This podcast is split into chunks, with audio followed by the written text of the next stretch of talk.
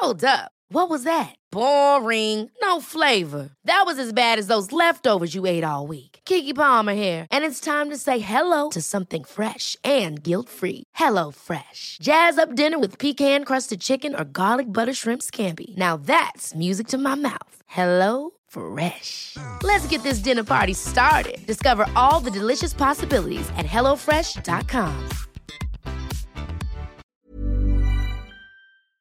Et là, euh, elle, allume l'appareil, etc. Elle met le son et on entend un rien en fait. Enfin, le, son du micro, euh, rien. Elles se regardent toutes les deux et elles tournent l'écran vers elle et elle me cache la vue de l'écran. Quoi. Sur le coup, je, suis un peu piquée. Je me dis mais moi aussi, je veux voir mon bébé. Et euh, et là, je comprends en fait parce qu'elles ne disent rien. Il se passe, j'ai l'impression qu'il s'est passé plus de dix minutes, mais il s'en est peut-être passé qu'une ou deux, j'en sais rien. Mais un silence morbide.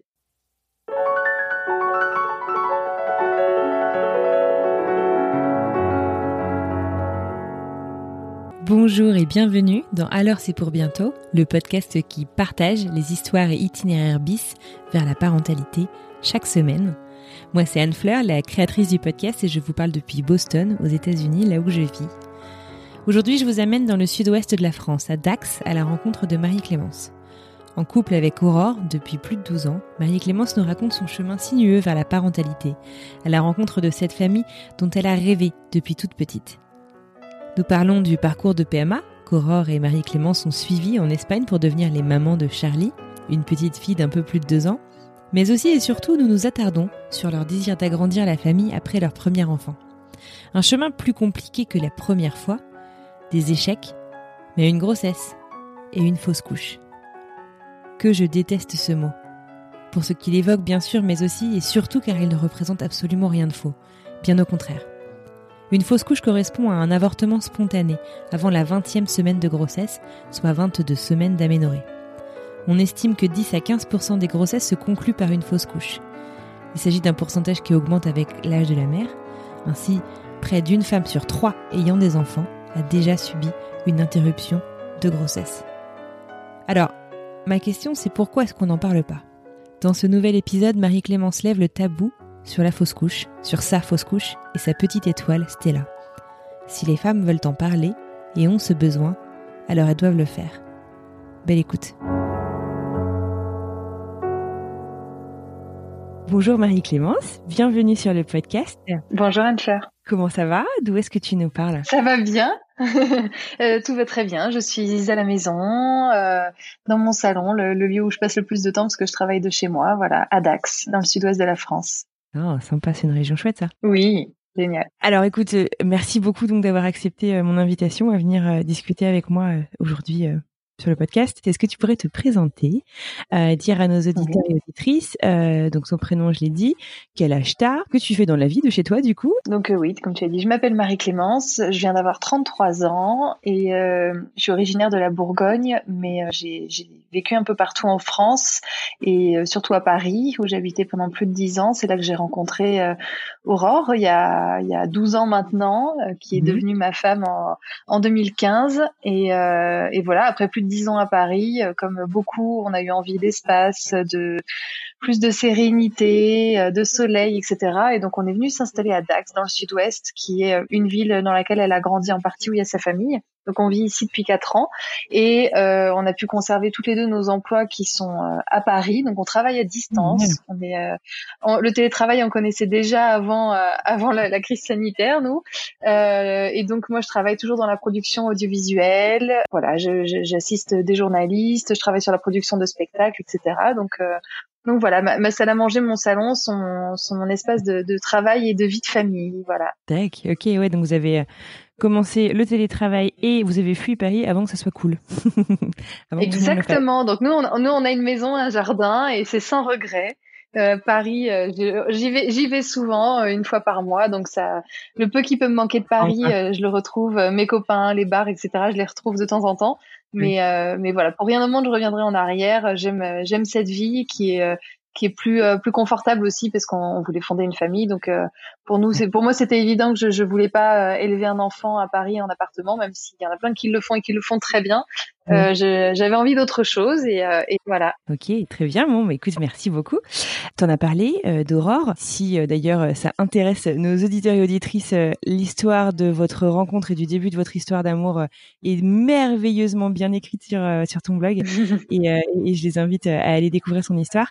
Est-ce que tu pourrais nous dire justement, alors de ce que j'ai compris, tu as toi toujours euh, voulu avoir des enfants euh, et euh, le fait donc de rencontrer la femme de ta vie n'a absolument pas remis ça en question. mais finalement, bah, ta partenaire Aurore à l'époque n'était pas forcément au même point peut-être de sa réflexion dans son désir d'enfant. Est-ce que tu pourrais nous parler un petit peu justement de, de ce désir de couple en fait? Comment est-ce que c'est arrivé et comment est-ce que tu as peut-être géré l'attente de cette synchronicité pour euh, avancer Ouais, oui, bien sûr. Alors, ce qu'il faut savoir, c'est que moi, je viens d'un milieu euh, plutôt catholique et bourgeois, dans lequel on, il y a que des grandes familles. Moi, j'ai, on est quatre enfants, mais chez mon père, ils sont sept. C'est que des familles. J'ai, j'ai 21 cousins. Voilà, on est, on est, on est des familles nombreuses. Donc, pour moi, j'ai toujours grandi avec euh, cette image de la famille, du grand tablé, avec quatre enfants à table, de l'animation mmh. à la maison, des frères et sœurs, etc. Et j'ai été très heureuse comme ça parce que j'aurais pu grandir là-dedans et ne, pas vouloir leur produire, mais j'ai vraiment été mmh. heureuse dans dans, dans, ma famille.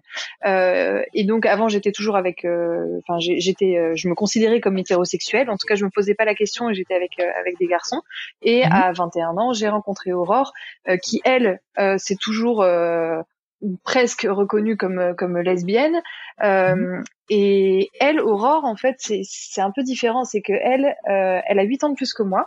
Donc là aujourd'hui Aurore elle a 41 ans et mhm elle, elle, est de cette génération d'homosexuels où elle a grandi avec cette image de si tu es euh, lesbienne ou gay, tu ne pourras pas te marier et pas avoir d'enfants. C'était comme ça les schémas. Euh, voilà, moi, mais j'ai des oncles ou voilà des gens dans ma famille qui sont euh, qui sont homosexuels. Et ben ils ne se sont jamais mariés, ils vivaient en coloc entre guillemets et ils n'ont mmh. jamais eu d'enfants.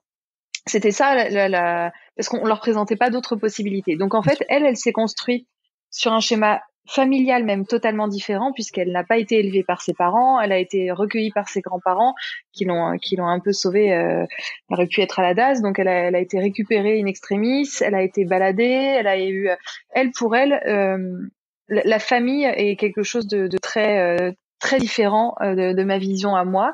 Euh, et pour elle, avoir des enfants est souvent synonyme de rupture ou euh, de déconstruction de la famille, sûrement pas euh, d'un bonheur. Donc du coup, elle, elle a grandi sans jamais se dire qu'un jour, elle pourrait elle aussi fonder sa propre famille, avoir des enfants. Elle avait envie de, de rencontrer l'amour, mais pour elle, ça s'arrêtait là. Et il n'y avait pas de, il y avait pas de suite.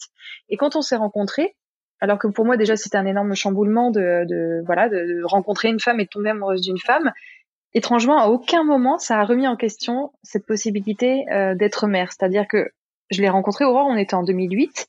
Euh, on parlait pas du tout de PMA en France, on parlait pas du tout de mariage pour tous. Et je sais pas, je me suis, je me suis pas posé la question. En fait, je me suis mise avec elle en me disant c'est la femme de ma vie, je vais passer ma vie avec elle et on aura des enfants. Et je me suis dit on verra plus tard comment, mais on aura des enfants. Et Aurore, elle, au tout début, me disait oui, oui, oui, bien sûr, euh, on aura des enfants. Elle me, disait ça sans, problème. Mais en fait, euh, j'ai réalisé avec le temps que qu'elle en voulait pas ou que euh, ou, que ça faisait pas partie de ses projets de vie en fait. Et mhm. quand on s'est marié en 2015 et j'ai commencé à la tanner un petit peu avec, quand on s'est installé dans le Sud-Ouest il y a, il y a quatre ans, euh, pour moi, j'avais, ça y est, j'étais prête et je, nous sentais prête parce que ça commençait à faire longtemps qu'on était ensemble. Je sentais qu'il y avait de la place pour accueillir un enfant dans notre dans notre foyer. Et je nous sentais totalement capables et solides tous les deux pour euh, élever un enfant. Et, euh, et, je lui en parlais beaucoup. Et, et, en fait, plus je lui en parlais, plus je plus je lui faisais peur, tout simplement parce que jusque là, me dire à moi, oui, oui, je suis prête à avoir un enfant, c'était un, un, moyen de, de, me faire plaisir et de, de se tenir éloigné du du conflit parce que c'était à ça que ça allait nous mener. Et, euh, et là d'un coup ça, ça, allait devenir concret parce que vraiment je lui disais non c'est pas un projet à long terme c'est un projet maintenant. Je, je, je, suis prête nous sommes prêtes. Là c'est devenu différent. Et, et, les premiers mois de, de, discussion ont été très compliqués parce que elle m'a dit en fait je, je je suis pas sûre de vouloir un enfant. Elle elle ressentait pas du tout ce désir qui pour moi ça y est était enclenché quoi. On parle d'horloge biologique etc je, je sais pas s'il faut y croire. Juste à un moment j'ai j'étais prête et, et c'était maintenant quoi. Et, et, je me suis rendu compte qu'elle n'était pas du tout prête. C'est-à-dire qu'elle me dit oui, oui, c'est bon, mais on peut avoir un enfant si tu veux. Moi, je suis prête à aller à. Toi, t'es à 98% prête. Moi, j'ai les 2% qui restent. Mais je lui dis non. Alors par contre, moi, je fais pas un enfant avec quelqu'un qui est prêt à 2%. En fait, il va falloir. Euh, je, je, je, préfère ne pas en faire du tout. Je prends pas de risque que qu'elle s'en aille. Mhm. Que ce projet. En fait, je savais que ce projet allait être compliqué qu'il s'agissait pas comme un couple hétérosexuel de juste se lancer, euh, faire l'amour et voilà, peut-être que je tomberai enceinte. Il s'agissait pas juste de ça, que ça allait être long, compliqué, que j'allais vivre ça très seule aussi parce que ma famille, euh, évidemment, n'allait pas encourager la démarche.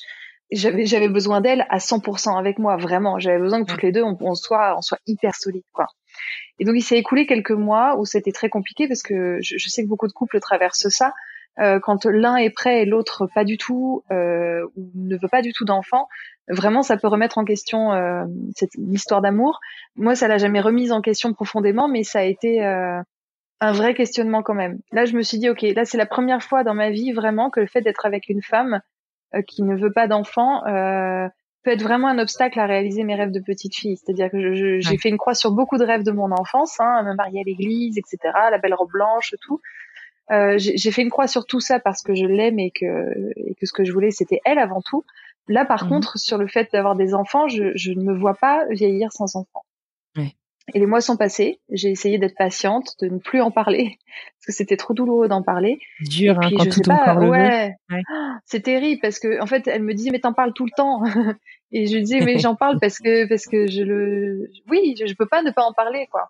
Donc j'ai essayé de ne plus du tout lui en parler je me suis dit en fait plus j'argumente, plus je lui fais peur. Euh, elle avait très peur. Euh, elle savait pas quelle place elle allait avoir euh, pour cet enfant. Elle, elle, elle disait regarde, j'arrive à peine. Elle qui a grandi dans un cadre familial très très très compliqué où elle s'est elle a fait sa propre éducation et elle s'est débrouillée seule depuis l'enfance. Euh, mmh. elle, elle, me disait je je peux pas me mettre à charge une personne de plus euh, dont il faudrait s'occuper. Pour elle, c'était vraiment ça qui était difficile et, je peux le comprendre. Moi, j'étais disponible psychologiquement pour le faire. Elle, c'était difficile parce que elle, ne s'est toujours occupée que d'elle, euh, parce qu'elle n'avait pas le choix, que c'était une question de survie. Et voilà, donc le, le, temps a passé et puis un jour, euh, elle m'a dit, écoute, euh, on y va. Alors c'était un on y va, c'était pas un on y va, ça y est, moi aussi je rêve d'avoir un enfant, c'était on y va, je te fais confiance. Allons-y. Si tu penses que ça peut euh, nous rendre heureuses, on l'est déjà, mais si, ça, si tu penses que ça ne nous rendra pas malheureuses et que ça ne détruira pas nos vies d'avoir un enfant, ça ne détruira pas notre couple, allons-y. Et donc on s'est lancé. Ça c'était, euh, elle, me l'a annoncé euh, quelques jours avant Noël en décembre 2016. Et, euh, et donc ouais ouais. et donc début 2017, janvier, là un jour je lui dis ok, maintenant qu'est-ce qu'on fait? Et en fait, moi, depuis depuis tout ce temps où j'étais prête, à aucun moment je me suis renseignée sur le, le moyen de le faire. Comment Parce que je voulais pas. en fait, je me disais si si je tape ça sur internet, euh, genre euh, euh, insémination, Espagne, Belgique, etc. J'avais l'impression de la trahir un peu, de, de voilà. Je voulais ah que ce soit, vraiment quelque chose. Ouais, vraiment. Pour moi, c'était. Euh, mm-hmm. je, je, Et donc je m'interdisais. Je n'avais encore, je fais aucune recherche sur internet. Dur. Ouais, ouais, ouais. Et du coup, c'était un, un, génial quand on s'est lancé toutes les deux. Alors elle, évidemment, était terrifiée. Enfin, c'était vraiment compliqué. Donc j'essayais de, de jouer celle qui était très en confiance, mais en réalité, je, je savais pas du tout où on mettait les pieds, quoi.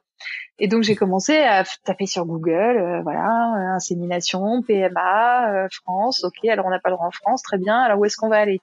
Et j'ai commencé à aller sur des blogs, des, des forums, etc je trouvais aucune information. En fait, je trouvais rien qui me parlait sur les forums ou d'autres couples de femmes discutaient. Souvent, c'était des messages qui avaient plus de 10 ans ou 15 ans. Ouais. À chaque fois, c'était euh, oui. Alors nous, on a fait comme ça. Bon, par contre, ça se passe peut-être plus comme ça. Ah oui, nous, c'était ça à l'époque. Et en fait, je, je j'arrivais pas à m'identifier et je me sentais perdue, quoi. Donc je me suis dit bon bah, on va faire ça, on va faire ça à l'aveugle, quoi. Allons-y. Et hum, après plusieurs recherches, on, voilà, en étant installé déjà depuis un an euh, dans le Sud-Ouest, euh, on s'est dit bah voilà c'est plus logique d'aller vers l'Espagne que d'aller vers la Belgique. Ouais.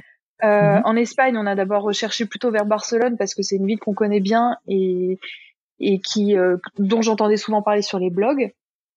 Mais mhm. après, on a très bien très vite vu que la logistique pour se rendre euh, pour une insémination, les traitements, etc. à Barcelone, c'est pas simple. Barcelone, c'est pas à la frontière. Et en fouillant, mhm. on a commencé à trouver qu'il y avait des cliniques. Il y en avait une à San Sébastien. Donc San Sébastien, c'est vraiment une ville frontalière et du coup qui se trouve à 1h15 de route de la maison. Quoi. Donc vraiment euh, à ah, côté. Génial.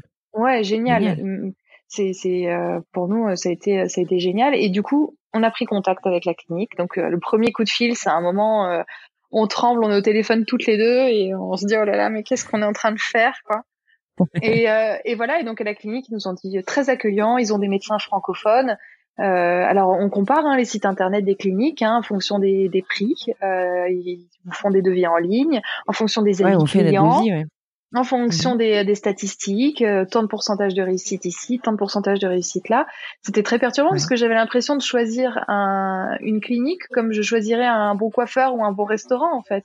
Alors bah que c'était un projet pour moi qui, euh, qui avait bien plus d'ampleur que ça dans, dans ma vie. Donc euh, c'était très perturbant cette cet extrême entre entre le, le, moyen de recherche sur Google et puis et puis de l'autre côté ce désir d'enfant qui était toujours là quoi. Et, euh, et, donc on a contacté la clinique, euh, donc des médecins francophones qui nous ont tout de suite envoyé un mail avec une liste interminable de, d'examens médicaux à faire avant de se rencontrer. Mhm. Là, j'ai, euh, pris contact, donc ils m'ont dit il faut voir un gynécologue à Dax, hein, où vous habitez. Donc je, vu qu'on était installé depuis peu, je, j'en avais pas. Donc sur le conseil de mhm. copines, j'ai pris rendez-vous avec un gynécologue, un homme plutôt âgé qui était là depuis très longtemps, bien installé dans la ville. Et je l'ai vu, je suis arrivée et je lui ai présenté la liste des traitements à faire il a été extrêmement désagréable, euh, voire humiliant, critiquant. Je, j'ai, vécu un malaise. Toute la, la l'auscultation a été terrible parce qu'il me culpabilisait de faire cette démarche sans me dire qu'il était officiellement contre. Il ne faisait rien pour m'y encourager. Il me reprochait de ne pas connaître parfaitement mon cycle, de ne pas être euh, savoir exactement quel jour j'ai mes règles, enfin de, de, ne pas connaître euh, parfaitement mon corps. Il me disait de toute façon, si vous ne faites pas des efforts, vous n'y arriverez jamais. Et c'était que des mots comme ça, très euh, culpabilisants. Je me suis dit, mais en fait, j'avais l'impression d'être de pas être prête. Euh, enfin, qu'il me disait que j'avais pas une, assez bonne note pour être euh, pour me lancer mhm. là-dedans. Quoi. Donc, je suis ressortie très déprimée. J'ai mis un peu de temps avant de me relancer, de me dire, ok, je vais prendre rendez-vous avec un autre gynécologue. Et j'ai trouvé une gynécologue qui venait de s'installer depuis trois semaines à Dax, qui a peut-être à peine dix ans de plus que moi, et et en fait qui était hyper douce et accueillante. Et elle, elle a eu un discours qui m'a rassurée. Elle m'a dit c'est une première pour moi aussi. Donc elle ne m'a pas menti. C'est une première. Je ne sais pas ce qu'il faut faire, je ne sais pas comment on va le faire, mais allons-y. Je vous accompagne. Sachant que elle, tout ce qu'elle fait à ce moment-là est illégal. C'est-à-dire qu'elle m'a fait un papier euh, me, me, me, permettant d'être euh, prise en charge par la sécurité sociale en, en déclarant que j'étais, euh, j'avais besoin d'un accompagnement pour la fertilité. Euh, elle m'a prescrit euh, les, les, piqûres, les hormones, etc. Et donc tout ça, elle n'a pas le droit de le faire. Euh, donc elle ah, l'a fait. C'est carrément illégal pour le médecin? Oui, en fait, elle n'a pas le droit puisque ah, je, je, elle sait. Je lui annonce qu'on est deux femmes et qu'on va aller faire ça en Espagne, donc elle n'a pas le droit de me suivre. Ouais. Voilà. Et, et du coup, elle m'a accompagnée. Et, mhm. euh, et, voilà, et grâce à elle, et eh ben, j'ai pu avoir toutes mes ordonnances et aller à la pharmacie chercher mon, mon stock de, de cachetons et d'injections à faire on a fait tout un, un tas de voilà de, de prise de sang, d'examens, de contrôle. Euh, il y a plein de choses à faire, des échographies, etc. pour voir si en gros tout le système de reproduction est, est bien euh, est bien en, fonction, si tout va bien. et euh, voilà. Et donc ça c'est on a la premier contact avec la clinique était en janvier, la première insémination a eu lieu en juillet. Donc ça a été des mois d'attente. Alors en plus parce que peut-être on vit à Dax, mais les prises de rendez-vous avec les gynécologues pour avoir des, des des échographies spécifiques, euh, on a dû me faire une hyperpalmographie. enfin voilà, c'était toujours à chaque fois on me disait rendez-vous dans deux mois et moi j'en pouvais plus. Je me disais oh là là là là là, j'en ai marre d'attendre. Et euh, voilà, donc c'est quand même une fois que t'es prêt, c'est difficile ça. Hein. Ah ouais, vraiment. Parce que moi je me suis dit, je vais appeler euh, très naïvement, je me suis dit je vais appeler la clinique, ils vont me dire ok, ben rendez-vous la semaine prochaine. En fait, c'était pas du tout ça, ça se passe pas aussi simplement que ça. et donc en juillet, j'ai commencé le traitement je savais pas du tout comment j'allais réagir. En fait, il faut savoir qu'en Espagne, les traitements sont très très fortement dosés. Ils sont dosés deux fois plus qu'en France. C'est-à-dire que la, ah gynécologue en France m'a dit oh là là, mais non, mais vous mettez pas ça. Euh, euh, c'est, vous, vous, risquez une hyperstimulation ovarienne. Donc en gros, on stimule les, les ovaires pour pour faire fabriquer plus de follicules, etc. Et mhm. elle me dit moi, c'est des dosages que je donne quand les personnes font euh, des FIV depuis des années, quoi. Et vraiment, le corps ne fonctionne ah pas. Et alors c'était très étrange parce que du coup elle, elle m'encourageait pas du tout à faire ça et d'un autre côté la clinique me disait ah bah oui mais si vous voulez que ça marche bah faut y aller quoi. Et en plus c'est comme ça qu'ils ont des super statistiques, c'est hyper dangereux quand même. Exactement et c'est comme ça surtout que ils nous l'ont expliqué tout de suite, vous avez 21% de chance ou de risque euh, d'avoir une grossesse multiple. Parce qu'à forte, comme ils font une très forte stimulation, euh, c'est pour ça qu'il y a beaucoup de jumeaux, de triplés, etc. Euh, donc c'était c'était vraiment à chaque fois je me sentais très tiraillée entre le discours espagnol et le discours français et, et, en même temps j'avais envie que ça marche. Donc premier traitement, on a fait un traitement haute dose. Mon corps a, elle m'a tout de suite dit ouf, le jour de l'insémination, elle m'a dit c'est c'est moyen. Je, je, elle a commencé tout de suite la, la, gynécologue espagnole à me parler d'un d'un prochain prochain essai, donc j'ai compris que c'est peu de chances que ça marche. J'ai eu des très très très fortes douleurs parce que j'étais en hyperstimulation, donc les ovaires sont énormes. C'est ça, ça tire partout dans le ventre, ça me faisait des crampes. J'avais été aux urgences, enfin ça a été très compliqué. Et euh, voilà, et au bout de au bout de quelques jours, j'ai même terminé aux urgences parce que les douleurs étaient trop fortes. Euh, et donc je voulais savoir si j'étais enceinte ou pas. Et ils m'ont dit, bah, écoutez, d'après la prise de sang qu'on a dû vous faire aux urgences, donc on était seulement cinq jours après insémination, vous êtes enceinte. Donc j'y ai cru. Et finalement, malheureusement, peut-être dix jours après, euh, bah, j'ai euh, j'ai fait alors, une fausse couche prématurée. En tout cas, je, ça n'a pas fonctionné, ça n'est pas resté accroché. Voilà. Donc le premier essai a été un échec. Euh, mhm. On a laissé passer deux mois et on, et on y est retourné. Et cette fois-ci, donc, euh, ça a fonctionné. Je suis tombée enceinte. Euh, voilà, donc j'étais euh, j'étais évidemment euh, très heureuse. Il faut savoir que je, le dis aussi, hein, mais le coût d'une insémination c'est 1500 euros en moyenne. Mhm. Alors les cliniques font des tarifs un peu différents un peu partout, mais c'est une moyenne. Nous c'est ce qu'on a payé 1500 euros donc pour le premier essai qui n'a pas marché. Euh, et donc 1500 euros pour le deuxième essai. Et les, les cliniques espagnoles se, se, gavent un peu, hein, c'est-à-dire que si vous passez un coup de fil supplémentaire, par exemple, pour un pour un renseignement ou pour donner un résultat de prise de sang complémentaire, eh ben c'est 100 euh, euros. Oh, on passe 5 minutes au ah téléphone, on paye 100 euros. là voilà, la dernière oh, simulation que j'ai faite là, j'ai passé un petit coup de fil supplémentaire, ils m'ont facturé un peu plus de 50 euros pour euh, moins d'une minute au téléphone. Donc c'est, oh, en fait, c'est 1500 euros plus on n'a pas intérêt de trop avoir trop de questions à poser en fait. ah ouais, c'était vachement dur ça. Ouais ouais. Alors heureusement que du coup en France, mon traitement était pris en charge par la Sécu, ce qui fait que les prises de sang, les échographies, etc. J'ai jamais rien eu à payer parce que si en plus mhm. j'avais pas été suivie, que j'avais dû tout avancer en France ou comme l'Espagne me proposait, il me dit bah si, si en France ils veulent pas vous le faire, venez le faire chez nous. Bah oui non mais chez vous euh, ma prise de sang va me coûter 300 balles donc je vais peut-être pas la faire chez vous. Donc c'est un budget aussi. Et là, je me suis dit, waouh, ok, donc ben déjà là, euh, très bien, je suis enceinte, c'est génial. T'as as payé 1500 euh, euros du coup à chaque essai, sachant que, enfin, ou, ou, parce que l'attribution du coup du don de sperme, ça faisait partie de ces 1500 euros? Enfin, tu as pu utiliser le même euh, le même don les deux fois? Ou tu as dû en, racheter un lot en fait euh, à chaque fois? Bah, Alors en fait, eux, ils font un, un package, c'est-à-dire qu'ils envoient un devis. Dans les 1500 euros, euh, il y a tout dedans. Donc je sais pas, par exemple, je, je ne mhm. sais pas si entre le premier essai et le deuxième essai, c'était le même donneur ou pas. Euh, En fait, le donneur, alors pour info aussi, ils le choisissent c'est eux qui le choisissent. Moi, à aucun moment j'ai euh, j'ai pu euh, donner, on n'a on a pas pu donner notre avis. c'est pas comme dans les films où tu as un catalogue. Alors il y, en a qui, je je veux pas dire de bêtises, mais il y a certaines cliniques qui le proposent, il y a certains protocoles, il y a des femmes qui peuvent le faire. Euh, nous pas du mhm. tout. En fait, on, on a fait, euh, ils font tout toute votre tout ton descriptif de, à des ton ADN, etc. Euh, pour Aurore aussi, le Résus, elle aussi. Et en fait, avec ces informations là mhm. plus les descriptions physiques de l'une et l'autre ils prennent un donneur dans leur catalogue qui se rapproche le plus physiquement et euh, et en termes de voilà ils regardent les résus etc du deuxième parent. donc en fait nous je sais que en tout cas pour le donneur pour Charlie parce que du coup comme ça a fonctionné j'ai demandé les informations. Moi les infos que j'ai pour ma fille elles sont très limitées. J'ai l'année de naissance euh, donc ce sont des donneurs mhm. très jeunes en général parce que ils sont défrayés je crois à hauteur de 50 euros. Donc c'est souvent des étudiants euh, moi, je crois qu'il est né en 96 de mémoire. Enfin, c'est, il, on a quasiment des ans, ah ans d'écart. Ouais, ouais, ils sont plutôt jeunes. Ils ont entre 20 et 25 ans la plupart. Hein. Après, il y en a des plus âgés. Mhm. euh, j'ai la taille et j'ai euh, la couleur des cheveux, la texture des cheveux, enfin bouclés, lisses, etc. Et la couleur des yeux. Ouais. Euh, la peau, la couleur de la peau, voilà. Donc en gros, je sais que voilà, ma femme, elle, elle est blonde, euh, plutôt blonde, les yeux noisettes, euh, voilà, la peau claire. Ils ont pris un donneur qui a les yeux verts, qui est blond et la peau claire, voilà. donc c'est comme ça que eux font leur choix.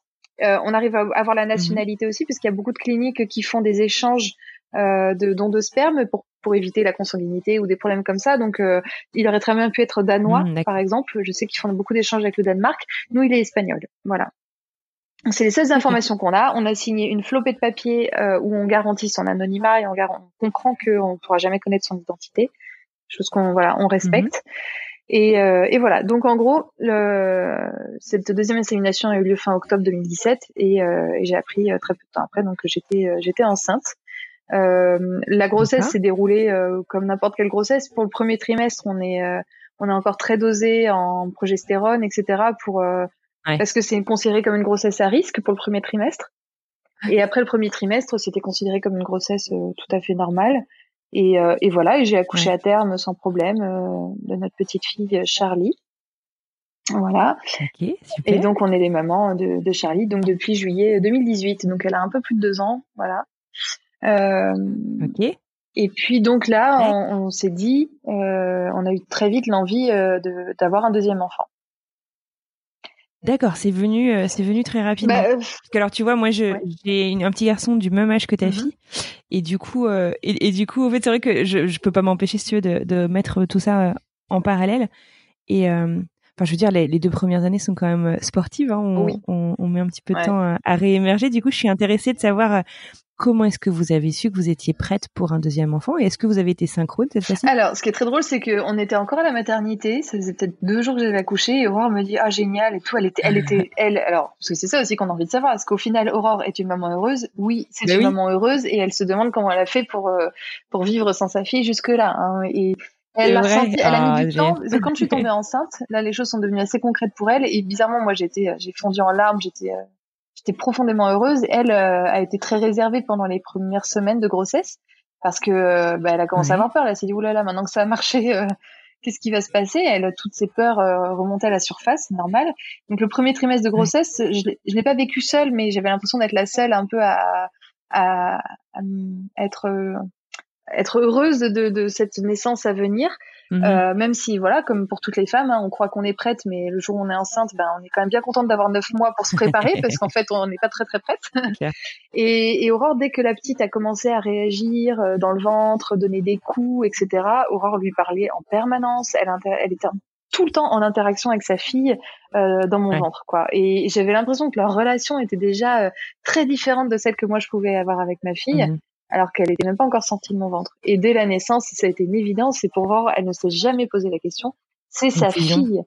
non mais vraiment, c'est sa fille et et elle comprend totalement quand euh, voilà, elle sait que moi j'ai une relation très physique avec Charlie. Euh, je l'ai un peu allaité au début. On a on a une relation charnelle, euh, mais elle, elle a une relation euh, très très forte avec sa fille. Et je sens aujourd'hui que Charlie, elle a besoin autant d'Aurore que de moi. On lui apporte toutes les deux quelque chose de différent, mais c'est comme un enfant avec euh, un papa et une maman ou deux papas. Chacun a, une place particulière dans son cœur et elle ne pourrait pas vivre sans Aurore, elle ne pourrait pas vivre sans moi non plus. Vraiment. Et, donc Aurore s'épanouit totalement dans ce rôle de mère. Et ça a été instantané dès la naissance. Et voilà. Et donc deux trois jours après la naissance, euh, Aurore me dit ah génial et tout. Elle fait bon, on y retourne vite. Là, on va en faire un deuxième. Je dis oh là là là là, j'attends. par contre, moi, j'étais pas prête à, avoir l'impression d'être passée sous un camion après un accouchement. Donc juste non, en fait, tu me laisses bah tranquille. voilà, je, je, non, je me dis, elle réalise pas du tout euh, le, travail que ça va être. Donc elle, en tout cas, elle m'a tout de suite dit, on y retourne quand tu veux. Et, euh, et évidemment, après, on a découvert que bah, qu'un enfant c'est fatigant, qu'on dort pas, que que c'est c'est ouais, c'est épuisant, c'est génial, mais c'est épuisant et, et, et donc on s'est dit, on va attendre un petit peu. Et, et en fait, mhm. l'année dernière, donc on était en, en octobre, on s'est dit voilà, on va on partait en voyage avec la petite au Mexique. On s'est dit au retour, euh, on réessaye, on y retourne. Alors on y retourne assez vite finalement parce que Aurore, elle a, elle a 8 ans de plus que moi déjà. Donc Aurore, déjà, je l'ai vue pour Charlie. Euh, moi, je me réveillais très facilement la nuit. Euh, ou alors je me je, je me réveillais, je me recouchais le lendemain, bah, j'étais capable de me lever à 8 heures pour aller bosser euh, s'il fallait. Je c'était pas ça allait pas paralyser ma journée euh, si j'avais pas assez dormi. Aurore avec 8 ans de plus que moi, bah elle supporte pas la même la même elle a besoin de plus d'énergie, elle a besoin de plus de repos donc ouais, le corps est pas ah, bah, quand on avait eu une mauvaise nuit, elle le lendemain, elle était elle était clouée au lit quoi. Donc, au bout de sa vie, il y avait ça aussi, c'est qu'elle m'a dit, j'ai pas envie, euh, j'ai pas envie d'avoir un, un, deuxième enfant tard, quoi, parce que nous, on s'occupe de notre enfant vraiment de manière très équilibrée. Euh, elle, elle est pas spectatrice, elle, elle, est totalement investie aussi, donc il faut qu'elle ait autant d'énergie que moi, quoi. Et, euh, et puis surtout au départ, on s'est dit, ben, nous, on veut plusieurs enfants. Moi, j'ai grandi, on était quatre enfants chez moi, et on s'était toujours dit avec Aurore, on en aura trois, quoi. Euh, Et mhm. donc on s'est dit, bah, faut, faut y aller, voilà, Aurore, elle a plus de 40 ans, il faut, faut pas traîner. Et donc on s'est lancé, euh, voilà, l'année dernière, à peu près à la même période qu'aujourd'hui, on s'est lancé dans dans un deuxième un deuxième parcours de PMA. Et là, en fait, étrangement, je, je D'accord, au même voilà, endroit. on s'est dit on va recontacter la même clinique. Et en fait, la bonne nouvelle, parce que alors pour moi, c'était pas du tout quelque chose d'important, mais pour Aurore, ça, pour Aurore, ça l'était. Euh, c'était d'avoir le même donneur. Alors euh, moi, je, comme je disais à Aurore, c'est c'est pas du tout une avoir le même donneur, c'est pas du tout une garantie d'avoir un enfant en, bonne santé aussi, parce qu'on a la chance d'avoir une petite fille qui a ben, la, seule maladie du sang dont elle est héritée, elle vient de moi, elle vient même pas de son donneur, donc elle, elle tout va tout va bien, elle a une bonne santé, une bonne personnalité, elle est mignonne comme tout, etc. Et mm-hmm. euh, Aurore me dit, moi je veux le même donneur, comme ça au moins on est tranquille. Je disais non mais ça, y a, dans une même fratrie, il peut y avoir un enfant qui va avoir des graves problèmes euh, médicaux et un enfant qui sera en parfaite santé, un enfant qui est très sympa et l'autre qui a un seul caractère. Euh, enfin voilà, c'est pas du tout une garantie. Ouais, bien sûr. Euh, voilà. Donc du coup, je, je, je, je, lui disais, moi, je suis pas sûre que ce soit nécessaire. Après, Aurore, son argument aussi, c'était de me dire, bah, si un jour notre fille nous réclame euh, de connaître son donneur, de faire des recherches, etc. Elle, elle me disait, pour moi, ça serait, ça sera toujours plus simple d'avoir un seul donneur à chercher pour tous les enfants plutôt que d'avoir euh, plusieurs donneurs à trouver. Ouais. Parce que ça, c'est quelque chose, c'est une chose à laquelle on est préparé et on sait que peut-être, peut-être que oui, peut-être que non, mais peut-être que ça arrivera. Peut-être qu'un jour, elle nous le demandera et on comprendra totalement. Elle sera pas à la recherche d'un père, d'une présence paternelle, elle sera à la recherche d'origine génétique et, et, si on avait pu connaître l'identité du donneur, on, on l'aurait connu. Voilà, moi j'aurais préféré, mais c'est pas possible. D'accord. Euh, et voilà. Et donc on s'est lancé, on a contacté la clinique qui nous a dit bah, bonne nouvelle, il nous reste assez de, de, de paillettes de sperme pour euh, du même donneur pour deux essais. Donc on est parti très en confiance en se disant ben voilà, on, il nous reste assez pour faire deux essais d'insémination. La première fois ça a marché au deuxième coup. Là, il faut savoir que mon corps est peut-être un peu plus prêt aussi. Euh, euh, je serais peut-être un peu plus détendue que quand on avait fait le premier essai pour Charlie. Donc, euh, je suis sûre que ça va marcher. Et donc, on s'est relancé dans le protocole avec un dosage un petit peu, un tout petit peu moins fort, mais quand même assez bien plus fort qu'en France. Et premier, premier essai, première insémination, échec. Donc bon, j'ai encaissé, c'était difficile, mais j'ai encaissé en me disant bon, ça va, un échec je connais, on l'avait déjà vécu avec Charlie, pas de problème, ça va, il nous reste encore un essai avec le même donneur, c'est sûr que ça va marcher. Deuxième essai, échec. Je me permets d'interrompre cet enregistrement pour vous partager quelques lignes que Marie-Clémence a écrites justement sur son blog, que je vous invite vraiment à aller découvrir. Elle nous raconte en fait en quelques lignes comment elle a découvert cet échec. Mardi 25 juillet 2017. Je me réveille avec un mal de ventre. Je comprends tout de suite que je dois me préparer à l'échec. Je me lève et je file faire ce test de grossesse que j'attends depuis 15 longs jours. Il est négatif et je saigne. Je me sens vide, en souffrance, pleine de tristesse et un sentiment d'injustice immense. Depuis l'insémination, je me sens enceinte. Je me suis comportée comme une femme enceinte. Les médecins m'ont annoncé que j'étais enceinte lors de mon séjour aux urgences. Mais ce matin, j'ai tout perdu. J'ai l'impression de ne pas avoir été à la hauteur, que mon corps a échoué. Mais il faut accepter. Tout de suite. Mon corps a tellement souffert depuis un mois. Il ne m'appartenait plus. Il n'était qu'un tas d'hormones gonflées, lourds et douloureux. J'ai l'impression d'avoir tout donné, d'avoir livré mon ventre à ces tests, ces piqûres, ces ovules, ces médicaments, ces échographies, ces prises de sang, ces avis médicaux, amicaux, et de ne pas avoir réussi à m'écouter moi. Là, ça a commencé à être euh, très difficile. Je, là, je l'ai beaucoup moins accepté en fait, parce que je me suis dit, ok, là en fait, je rigole plus, c'est-à-dire que en fait, en Espagne, en tout cas dans notre clinique, ils nous suivent pour quatre essais d'insémination. Au bout du quatrième essai, si ça ne marche pas, c'est des FIV. Une insémination, c'est 1500 euros. Une FIV, ils vous suivent pour deux FIV maximum. Et une FIV, c'est 5000 euros. Donc, on n'est plus du tout sur les mêmes choses. Ouais. Voilà. Et alors là, on vous traite, on vous dose encore autrement. Quoi. Et euh, je me suis dit, ah oui, ok. Donc là, j'en suis mhm. déjà à deux essais sur quatre. Donc là, maintenant, on rigole plus. C'est plus la même. Euh, on rigolait déjà pas beaucoup, mais euh, c'est, c'est, j'y vais plus de manière très sereine, mhm. quoi. Et euh... ouais, ouais, tu sens le décompte euh, à chaque fois. Quoi. Ouais, ouais, j'ai vraiment commencé à stresser, à me dire mais pourquoi, pourquoi ça marche pas en fait? Parce que mon corps réagissait très bien, j'avais plein de mhm. follicules, euh, l'insémination se passait bien, j'ai pas du tout eu les mêmes douleurs que j'ai pu avoir pour pour Charlie, donc vraiment j'étais très en confiance quoi. Et, et, ça n'a pas marché et personne évidemment ne peut l'expliquer. Donc on est parti sur un troisième essai et en plus là les, les, les faut savoir que les hormones, bah ça, ça flingue un peu psychologiquement, quoi. C'est comme quand on, on est en syndrome pré prémenstruel, sauf que c'est tous les jours du matin au soir, quoi. on se réveille, on est on est hyper sensible, on a les, la poitrine gonflée, on a des tensions mm. dans le ventre, on est stressé. Enfin, c'est compliqué et surtout quand en plus euh, entre temps, moi, je suis devenue maman, donc euh, j'ai en plus une petite fille à gérer qui euh, bah, use mes nerfs aussi. Enfin, c'est elle grandit, donc il faut être patiente. C'est pas comme avant la naissance de Charlie, bah, je me reposais, je passais l'après-midi au lit si jamais je me sentais pas, si jamais je me sentais pas bien, etc.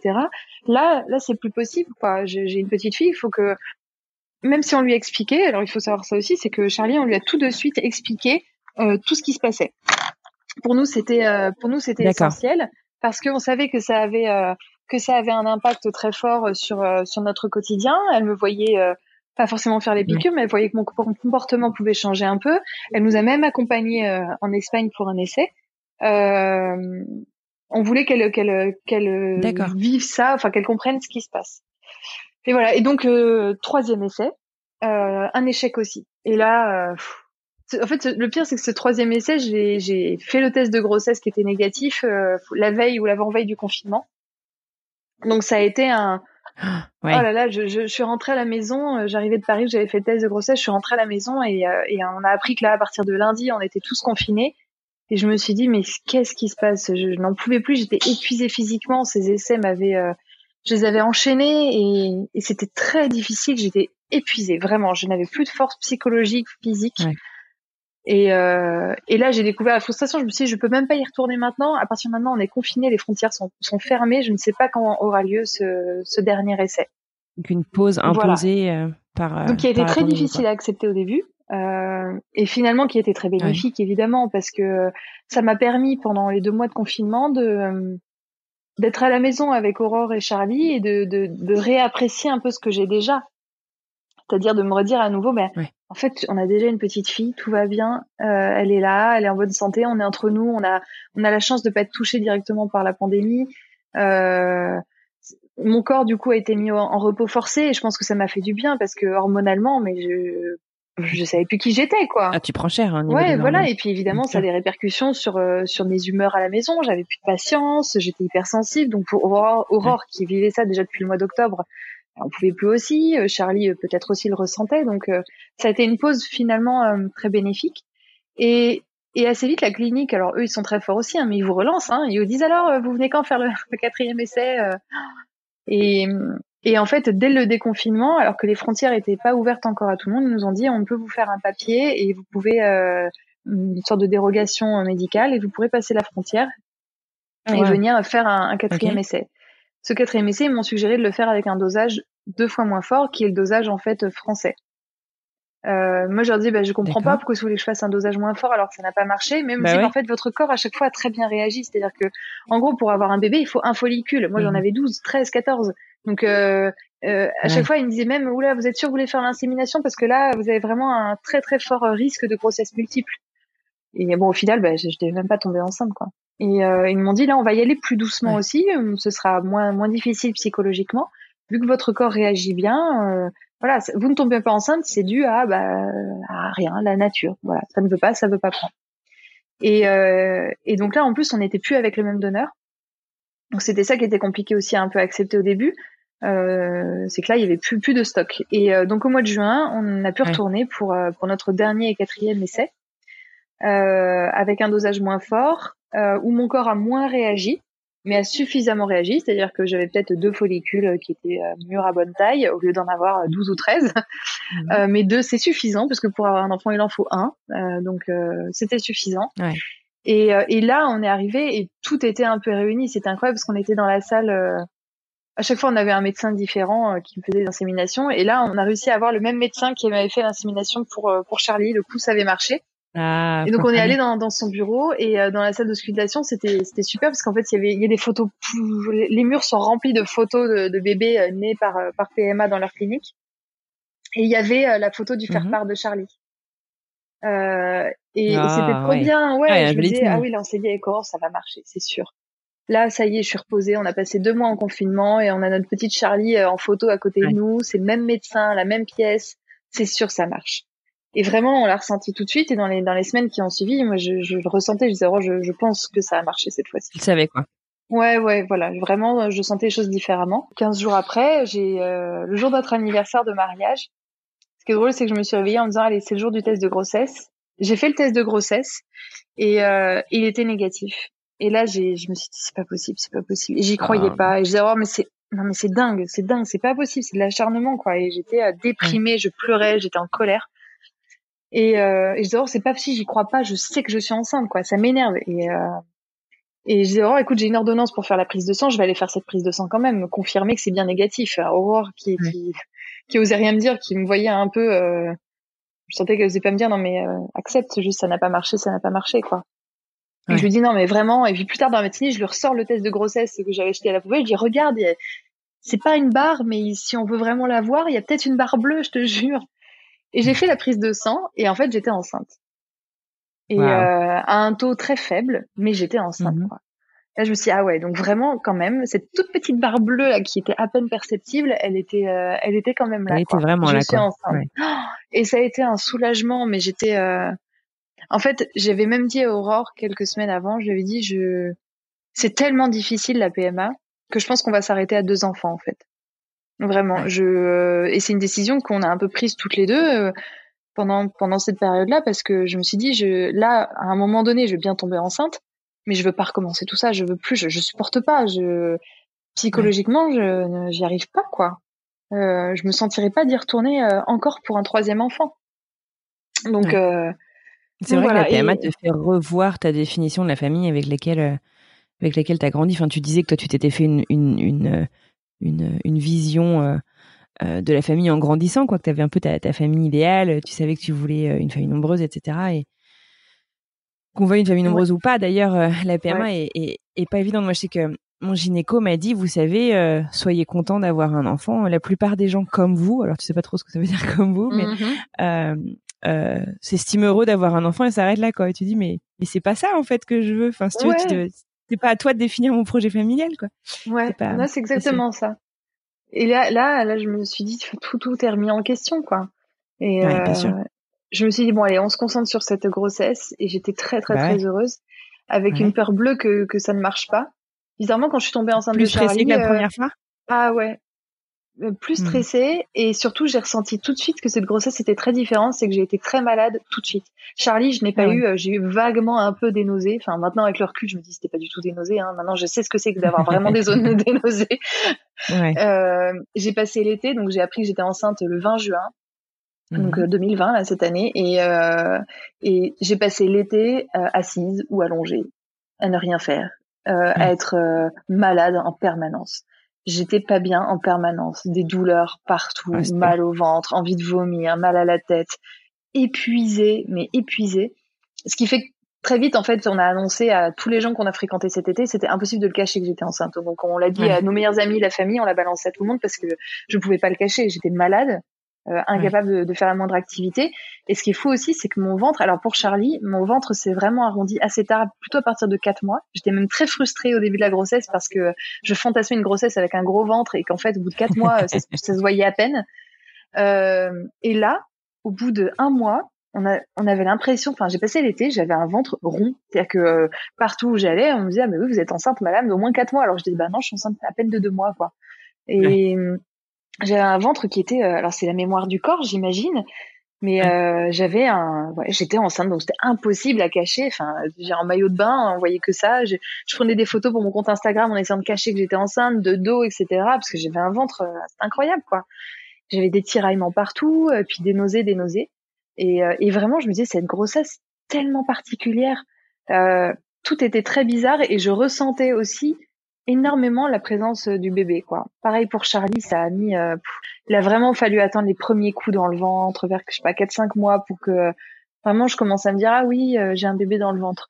Là, je je sais pas comment dire, c'est très intuitif mais je me sentais pas seule quoi. Je me réveillais, je j'étais avec je me sentais vraiment en osmose avec ce bébé dans mon corps. Ah ouais, vraiment. Et qui ce bébé qui pourtant me rendait tellement malade quoi, qui m'épuisait.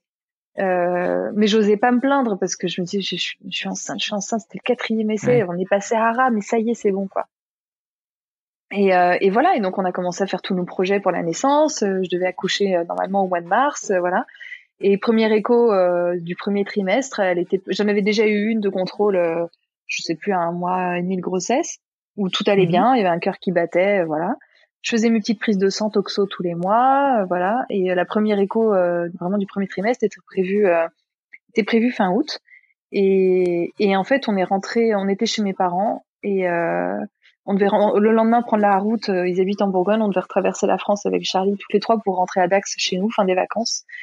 Mhm. Et puis dans la nuit, j'ai eu un peu mal au ventre. Euh, et puis j'ai vu que j'avais des tout petits saignements, mais vraiment pas grand chose. Et donc j'en parle à Aurore. Je commençais un peu à stresser, j'avais le cœur qui battait vite. Euh, je suis entrée un peu en phase phase d'angoisse euh, et pourtant même pour Charlie j'avais des tout petits saignements et j'avais je lisais partout hein, parce qu'évidemment on allait sur internet comme tout le monde que au premier trimestre c'est normal d'avoir des petits saignements que c'est pas grave etc donc euh, inquiète un peu en fait je, je sentais qu'il y avait quelque chose qui allait pas et euh, et en même temps j'essayais de me rassurer et de me dire bon allez c'est aussi que cette grossesse elle est un peu éprouvante là depuis depuis le début t'es fatiguée c'est normal et euh, puis j'avais hâte qu'on rentre à Dax parce que je savais que peut-être quatre jours après il y avait l'échographie et qu'on allait euh, vraiment voir notre bébé. On sait que la première écho des trois mois c'est trop bien, on voit un profil, on voit une tête, des bras. C'est euh, j'avais hâte quoi. Et et sur la route de la Bourgogne pour aller à Dax, j'avais quand même sacrément mal au ventre et, et je dis oh écoute je vais appeler les urgences quand même à Dax, ils me connaissent bien, c'est là que j'ai accouché et tout. je vais les appeler pour savoir si ce qu'il faut faire quoi. Et donc je les appelle et ils me disent oh, bah écoutez euh, à votre arrivée euh, venez nous voir tranquillement quand même on va faire un petit contrôle. Et donc on a roulé toute la journée, on a fait 8 heures de route où j'étais assise et euh, les douleurs augmentaient. Et, et, donc je suis arrivée à la clinique, Aurore a dû forcément on arrivé de 8 heures de route, elle est elle est arrivée elle est vite rentrée à la maison, elle m'a déposée aux urgences. Elle est rentrée avec Charlie et donc je suis allée aux urgences et et là, d'abord, le, le, médecin m'a posé plein de questions, l'interne, et puis après, elle m'a dit, bon, écoutez, je pense que ça va, tout va bien. Elle m'a dit, je vais vous ausculter quand même. Elle m'ausculte, elle me dit, non, bah, le petit saignement, c'est juste votre utérus qui est un petit peu friable, ça arrive. A priori, tout mhm. va bien, on va, on va, on fait une petite échographie quand même de contrôle, on va écouter le cœur du bébé. Moi, j'étais trop contente parce que je me suis dit, euh, ça y est, j'étais soulagée. En fait, l'instant où elle m'a auscultée, je me suis dit, bon, bah, c'est bon, elle, elle, est pas en train de voir que je suis en train de faire une fausse couche ou quelque chose comme ça. Et euh, j'étais presque contente de me dire, ah là là, je vais voir mon bébé un peu euh, en avant-première avant la fameuse écho des, trois mois avec Aurore. Je vais, je vais le mhm. voir tout de suite et tout. Et euh, voilà, elle me met le gel sur le ventre et tout. Elles étaient deux et euh, et là, euh, elle, elle, allume l'appareil, etc. Elle met le son et on entend un rien en fait. Enfin, le, son du micro, rien. Elles se regardent toutes les deux et elles tournent l'écran vers elle et elle me cache la vue de l'écran quoi. Sur le coup, je, je, suis un peu piquée. Je me dis mais moi aussi je veux voir mon bébé et et là, je comprends en fait, parce qu'elles ne disent rien. Il se passe, j'ai l'impression qu'il s'est passé plus de dix minutes, mais il s'en est peut-être passé qu'une ou deux, j'en sais rien. Mais un silence euh, morbide. C'est exactement ça, c'est un silence morbide. C'est-à-dire, je, je, personne ne disait rien, aucune de nous trois. Et, et j'ai compris quoi. Je me suis dit là, il y a un problème en fait. Euh, elle me cache l'écran, elle, elle disait rien, elle se lance des regards, et en fait, je me suis dit euh, elles sont en train d'essayer de préparer leurs phrases pour euh, m'annoncer euh, avec le plus de douceur possible qu'il y a un problème quoi. Ouais. Je l'ai compris et moi euh, toujours très poli, très sage, au lieu de peut-être réagir comme une autre femme en disant mais dites-moi ce qui se passe ou laissez-moi regarder, j'en sais rien, je disais rien et je me disais les pauvres c'est horrible pour elles, elles doivent m'annoncer un truc hyper dur et ça va pas être simple comme, comme métier. Ouais. Et j'attendais patiemment comme ça et j'attendais le verdict et, et, là, elles se sont regardées et donc l'une s'est lancée en me disant "Écoutez, il euh, y a, y a pas d'activité cardiaque. Euh, je pense que le cœur de votre bébé il s'est arrêté." Euh, elle me dit là, d'après la taille qu'il fait, en fait, euh, je pense que le cœur s'est arrêté il y a déjà au moins deux semaines. Et donc ça a été un, un, choc immense pour moi parce que euh, parce qu'évidemment il faut encaisser il faut encaisser la nouvelle et puis il faut encaisser que ça fait deux semaines trois semaines. Enfin, en fait, elle savait pas trop me dire et, je me disais, mais ça fait deux ou trois semaines qu'en fait, je, je veux dire, je crois que je suis enceinte, mais en fait, je suis déjà plus. Il était déjà plus là, il était plus avec moi, alors que encore hier, j'étais clouée au lit parce que j'avais des nausées. Enfin, je, je comprends pas. Euh, je comprends pas. et puis, il est déjà plus là, et, c'est vraiment ça qui m'a manqué aussi dans les jours qui ont suivi. C'était j'ai pas pu dire au revoir. En fait, j'ai pas été alertée avant. J'ai mon corps m'a envoyé aucune alerte. Mon corps m'a envoyé des, des, hormones à tout va. T'es enceinte, t'es enceinte. Ça, je, voilà. Aucun. J'ai pas eu ce, ce, truc de pouvoir dire au revoir à l'instant T. Quoi. C'était déjà trop tard. Il était déjà mmh. plus là. Quoi. Et euh, voilà, ils m'ont dit, bah, écoutez, ce qu'on peut vous proposer, c'est deux solutions. Soit vous prenez des médicaments pour déclencher une fausse couche, soit on vous fait ce qu'on appelle une aspiration, donc sous anesthésie générale. Euh, voilà, et on, et on le retire, quoi. Et euh, je dis bah écoutez, je, je sais pas, je préfère une aspiration. En plus, euh, j'ai une maladie du sang, c'est une forme d'hémophilie, donc euh, on voulait prendre aucun risque de d'hémorragie. Euh, et elles m'ont dit bah voilà, la, la, du coup l'aspiration là, votre, votre, bébé il est plus là déjà depuis deux, enfin il est plus là, il est plus vivant, il est mort depuis déjà deux semaines. Euh. Donc vous pouvez rester encore comme ça un moment. Enfin visiblement mon corps n'avait pas envie de l'éjecter. Enfin mon corps n'avait pas encore compris, mon cerveau n'avait pas compris en fait encore que qu'il n'y avait plus rien dans mon ventre. Ils m'ont dit on, peut programmer ça pour la semaine prochaine tranquillement, euh, rentrer chez vous, etc. Et puis on se rappelle demain, on verra, on fera ça d'ici une semaine. Bah, enfin, très tout, cet épisode est très difficile, mais, mais aussi te dire du coup que tu continues à porter un enfant qui n'est plus qui n'est plus vivant. Euh, ah, ça, ça a pendant été, tous ces jours, ça doit être hyper long. En fait, je, suis rentrée à la maison et le hasard fait qu'on avait des amis qui arrivaient le même jour pour, euh, passer la semaine à la maison, donc euh, c'était très compliqué parce qu'à la fois j'étais contente d'avoir une de ah mes meilleures amies à et en même temps j'étais pas seule, quoi. Euh, donc euh, ils m'ont soutenu dans cette épreuve, mais en même temps, moi j'avais qu'une envie, c'était de rentrer, d'aller comme un robot, m'allonger dans mon lit, enfermer les rideaux et puis sortir. Maintenant, j'ai une amie qui est là avec son, son compagnon, son fils. Euh, j'ai ma petite fille qui est là. J'arrive, bah, elle me saute dans les bras. La, soirée continue. Il faut être là, quoi. Donc, ça a mhm. été un, choc. Et puis ils ont été très sympas. Tout de suite, ils m'ont dit bon, allez, on va commander un repas. et puis ils ont sorti du vin parce que bah, c'était quand même encore les vacances à la maison. et ils m'ont proposé un verre. Et moi, ça fait trois mois que mmh. j'ai pas bu d'alcool. Euh, et évidemment, je pourrais boire du vin, et puis peut-être que ça pourrait me faire du bien de boire un coup ce soir, de me détendre un peu. Euh, mais j'étais incapable de boire du vin. J'avais le verre devant moi et j'y arrivais pas. Et c'était, je me disais, mais non, mon ventre, il est là. Enfin, j'ai encore le ventre, j'ai un je suis enceinte. Enfin, j'y arrive pas, quoi. C'était, c'était, en fait, mon cerveau euh, buguait complètement. Euh, vraiment, c'est, il y avait plus de connexion entre mon cerveau, mon corps, euh, entre ben, j'avais encore euh, j'ai vu que je continuais de prendre de la progestérone, enfin des hormones, j'étais encore sous hormones aussi, enfin c'était une sorte de, de, de, bug. Mon corps était frisé quoi, je plus plus plus mon corps et ma tête ne savait plus ce qu'il fallait faire, penser, etc. On ne savait plus dans quel état j'étais. Je suis enceinte peut-être, oui, non. Et euh, et voilà, j'étais j'étais à l'arrêt complet et je me suis couchée épuisée profondément triste évidemment. Aurore aussi était, était très triste.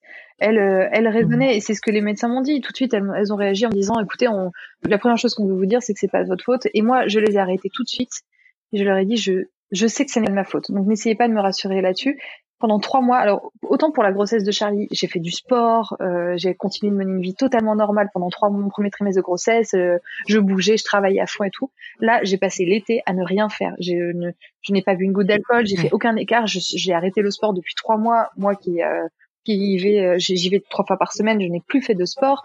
Enfin, j'ai tout donné mhm. pour cette, ce premier trimestre, vraiment. Donc je sais que je ne, je ne pourrais rien faire de mieux, quoi. Donc euh, je sais que c'est pas de ma faute et que c'est juste la faute à pas de chance, quoi. J'ai pas eu de, j'ai pas eu de coups dans le ventre. J'ai, voilà. Donc. Euh, oui, t'as pris toutes les précautions que tu pouvais. Ah ouais, vraiment. Donc euh, je savais que je, ça, ça avait rien de me culpabiliser, euh, mais j'en voulais, mm. euh, j'en voulais à la vie, au bon Dieu, j'en sais rien. J'en voulais juste de. de... J'étais pas d'accord, quoi. Je dis non, mais je suis pas d'accord. Ça a déjà été tellement difficile cette, ce parcours je je suis pas d'accord avec ce résultat quoi. C'est pourquoi c'est de l'acharnement, c'est-à-dire qu'en fait je pense que inconsciemment je me disais j'ai tellement galéré pour avoir cet enfant euh, qui peut pas m'arriver une fausse couche, c'est pas possible, ça va arriver à d'autres femmes, ça m'arrivera pas à moi. Mais en fait non, pas du tout, hein, ça, mm. m'arrive à moi aussi. Quoi. Et, euh, et voilà donc je me suis couchée mm. euh, un peu en état de choc, je pense vraiment, un peu comme c'est les, mêmes étapes que le deuil, hein, tout simplement. La première première réaction c'est le choc. Et en fait dans la nuit vers 2 heures du matin, j'ai commencé à avoir des douleurs au ventre, des contractions mais affreuses, vraiment. Et j'étais pliée dans le lit et je disais oh, oh là là là là j'ai mal et je me pliais dans le lit mais ça me rappelait mon accouchement quoi. C'était des contractions. Euh, c'est ton, cerveau qui avait compris et qui avait communiqué avec ton corps quoi. Exactement. Et dans la nuit, vraiment, j'étais pliée dans le lit, etc. Puis Aurore me dit, écoute, viens, on va aux urgences. Je dis, non, mais attends, c'est bon, on va pas retourner aux urgences là. Qu'est-ce que tu veux qu'ils me disent? On me dit, prenez un doliprane. De toute façon, c'est trop tard. Le, le, le, le bébé il est déjà mort. Qu'est-ce que tu veux qu'il m'arrive de plus, quoi? Et elle insistait, elle insistait. Mmh. Au bout d'un moment, vraiment, je, je, tenais plus debout et puis je sentais que qu'il se passait quelque chose de très fort dans mon corps et j'avais la douleur était trop forte. Je prenais du doliprane, des choses comme ça, la, douleur ne passait pas. Euh, et Aurore me dit allez si on y va. Elle insiste parce qu'évidemment elle, est inquiète. Je dis bon écoute, ok, je, je passe à la salle de bain avant, euh, m'habiller, etc. Et euh, j'étais en train, c'est terrible, mais j'étais en train de me brosser les dents. Et là, je sens mhm. une poche éclater et je commence à me vider, quoi. Mais vraiment. Et ça a été, et là, j'ai couru aux toilettes et je me, je commençais à me vider. Je me vidais de mon sang, c'était blanc, c'était du sang, c'était des caillots, c'était, euh, et là, j'ai fait, OK, on va vite aux ah urgences, en fait. Et ça, ça m'a soulagé la douleur instantanément. Comme un accouchement. Surtout si t'es, si t'es hémophile en plus. Hein, ah, bah oui, oui, du coup, c'était un peu impressionnant, du coup. Euh, Donc là, on a vite allé aux urgences. Euh, on a revu les médecins, mmh. voilà, même urgences et tout. Ils m'ont dit bon, vous saignez comment? Et là, je me vidais de mon sang de Je suis désolée, il y en avait partout. Oh là là. Et mon sculpté m'a dit bah écoutez, là, en fait, votre corps a démarré la fausse couche, quoi. Donc euh, c'est enclenché, euh, votre corps a décidé de le faire là. Je pense qu'effectivement le, le, choc psychologique, l'annonce, a fait que ben ça y est, d'un coup mon cerveau et mon corps se sont connectés, se sont dit ah oui, ben, effectivement, tu peux pas mmh. avoir un bébé dans le ventre qui est mort, il va falloir le sortir. C'est fou hein, la nature, hein, le, le, c'est fou. c'est fou parce que ça faisait des semaines qu'il était là et il a suffi qu'on me, qu'on me verbalise quelque chose pour que mon corps comprenne quoi. Et, euh, et voilà, donc la, la médecin euh, m'a aidé, elle m'a aidé à évacuer. Euh, et donc évidemment, voilà, avec l'hémophilie, ça a été très impressionnant et euh, voilà, j'ai été hospitalisée. Comme ça ne s'arrêtait pas 24 heures après et que c'était toujours aussi euh, euh, fort, douloureux, abondant, etc. Euh, on m'a proposé quand même de faire une aspiration en complément, en urgence, euh, pour pour me mmh soulager et s'assurer qu'à un moment, bah, j'arrête de saigner, tout simplement.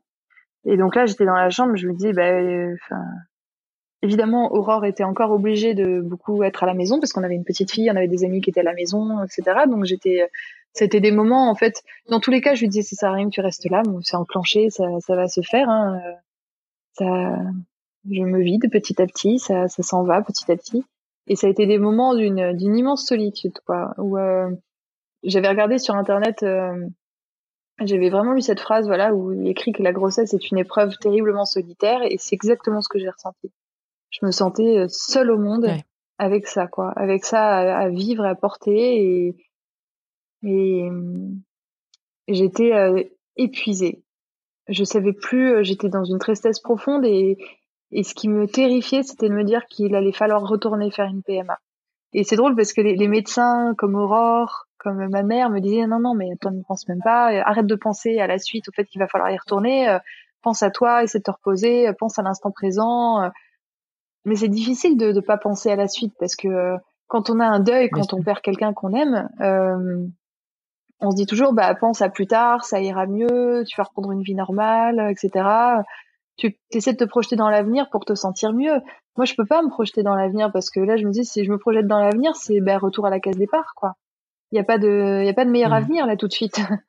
Je, je, moi, les prochains mois, ça va être de retourner faire des piqûres, d'avoir à nouveau des douleurs, de reprendre des hormones, euh, tout ça. Et, et c'était ça qui me, qui me déprimait encore plus, c'est que j'arrivais, je voyais pas le bout du tunnel, quoi. Donc euh, voilà, les, les, semaines qui ont suivi. Et à aucun moment tu t'es dit, euh, euh, bon bah, on sera peut-être une famille de trois? Non, je crois pas. Ou est-ce que tu, parce que tu, tu, tu dis, tu dis, enfin tu, tu dis justement que as tout de suite pensé à la suite, quoi. Tu, tu t'es jamais dit ras-le-bol. Ouais, je, non, je pense qu'en fait, c'est mon désir est très très fort, le désir d'Aurore est très très fort, et pour Charlie, je, je, je veux et en plus parce qu'elle nous en parle, je veux, je veux qu'elle mmh ait un frère ou une sœur. Et pour elle, je continuerai aussi. C'est quelque chose, je, je, je me sentirais pas de lui dire que j'ai pas eu la force de continuer. Euh, je, je veux, je veux continuer. Mais euh, mais c'est mmh. euh, mais j'ai compris aussi en fait très vite là dans les semaines qui ont suivi. Euh, voilà, je suis vraiment passée par toutes les étapes du deuil, hein, la négociation. Hein, j'ai des moments où je me disais non mais ils se sont trompés en fait parce que j'avais encore bah, des restes d'hormones, etc. Mon ventre a mis un peu de temps à se remettre. Euh, et des moments, je me dis, bah non, en fait, ça se trouve, je suis encore enceinte, quoi. Enfin, vraiment, je, mon cerveau buguait mmh. complètement, quoi. Et euh, je, c'est reprendre plein d'habitudes, pouvoir à nouveau manger ce qu'on veut, boire du vin. Euh, euh, donc j'ai eu des moments où je négociais avec moi-même, enfin je négociais avec la vie, des moments où j'étais dans le déni complet, des moments où j'étais en colère, très en colère. Euh, j'ai eu la période de dépression profonde aussi. Ça a été finalement ça a été court parce que là cette fausse couche elle a eu lieu le 19 août donc euh, là on se parle on est en octobre je c'est allé assez vite mais j'ai eu cette période de dépression profonde où je oh, je me réveille je j'ai pas envie de me lever. Euh, mmh. j'ai envie de rien. Il y a plus il y a plus rien qui me qui me fait plaisir il y a plus rien qui me qui me fait envie. Je, je me sens juste euh, profondément triste quoi et euh, et fatiguée physiquement. Ça je m'attendais pas à avoir un contre-coup aussi fort quoi.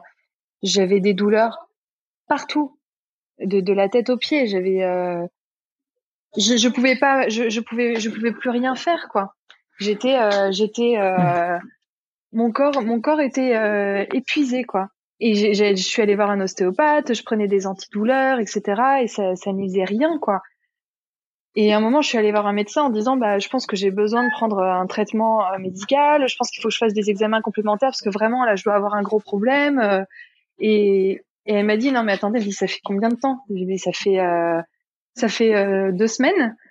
Elle me dit, mais attends, vous, vous croyez vraiment que votre corps il va se remettre de ça en deux semaines? Elle dit, vous avez, vous avez accouché c'est vous avez vécu un accouchement elle dit quand et vous avez même pas ce, ce, ce truc quand on accouche où on a les hormones qui font que ah ben on arrive à se lever la nuit même si on a accouché parce que on a l'euphorie d'être mère quoi.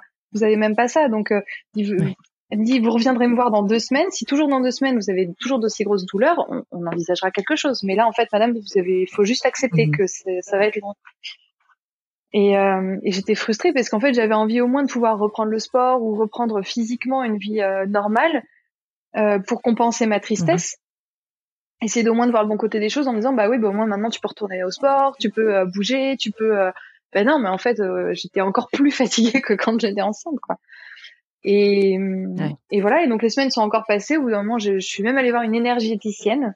J'avais jamais euh, euh pratiqué comme ça. J'avais jamais rencontré une énergéticienne et elle m'a fait un bien fou parce qu'elle était spécialisée vraiment dans pour les femmes. Et ça m'a fait beaucoup de bien parce que je me disais, j'ai l'impression de, de, de pas réussir à avancer, d'être euh, d'être polluée quoi. Je me sens polluée par euh, par ces épreuves. Euh, j'ai besoin de j'ai besoin de repartir à zéro quoi, de me retrouver euh, et de sortir mmh. de tout ce parcours de PMA qui dure depuis un an et de recommencer à zéro et de retrouver mon énergie et de me tourner vers l'avenir quoi. Et donc elle m'a accompagnée euh, c'était il y a, il y a trois semaines là que je l'ai vu et, et le changement a été incroyable. C'est-à-dire que alors que ça marche, ah on y croit ou qu'on n'y croit pas aux, aux, énergies. En tout cas, moi, je, je suis repartie de zéro quoi. Et là, ça fait trois semaines que je me sens bien et comme mais même bien mieux ah, qu'avant la, la les premiers essais de PMA il y a un an quoi. Euh, je me sens bien parce que euh, ça y est, j'ai retrouvé mon énergie parce que je suis, euh, j'ai plein de petits outils que j'utilise au quotidien, comme un journal de gratitude. J'ai recommencé à écrire beaucoup euh, parce que l'écriture a toujours fait partie de ma vie et là j'étais complètement paralysée, je savais plus euh, plus écrire. Donc j'ai recommencé à écrire. Je médite tous les jours. Je vais au sport euh, trois fois par semaine.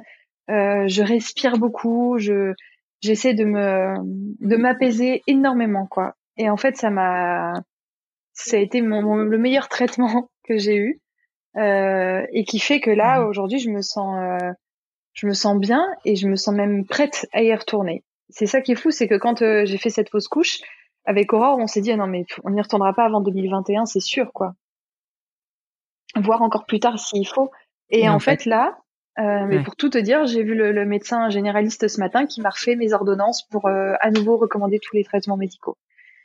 Et on va y retourner, euh, on va y retourner quoi, dans les prochaines semaines. Je veux y retourner parce qu'à la, je me sens à nouveau combattante, combative, je sais pas comment on dit, mais je me sens à nouveau mhm. euh, cette énergie et cette force pour y retourner.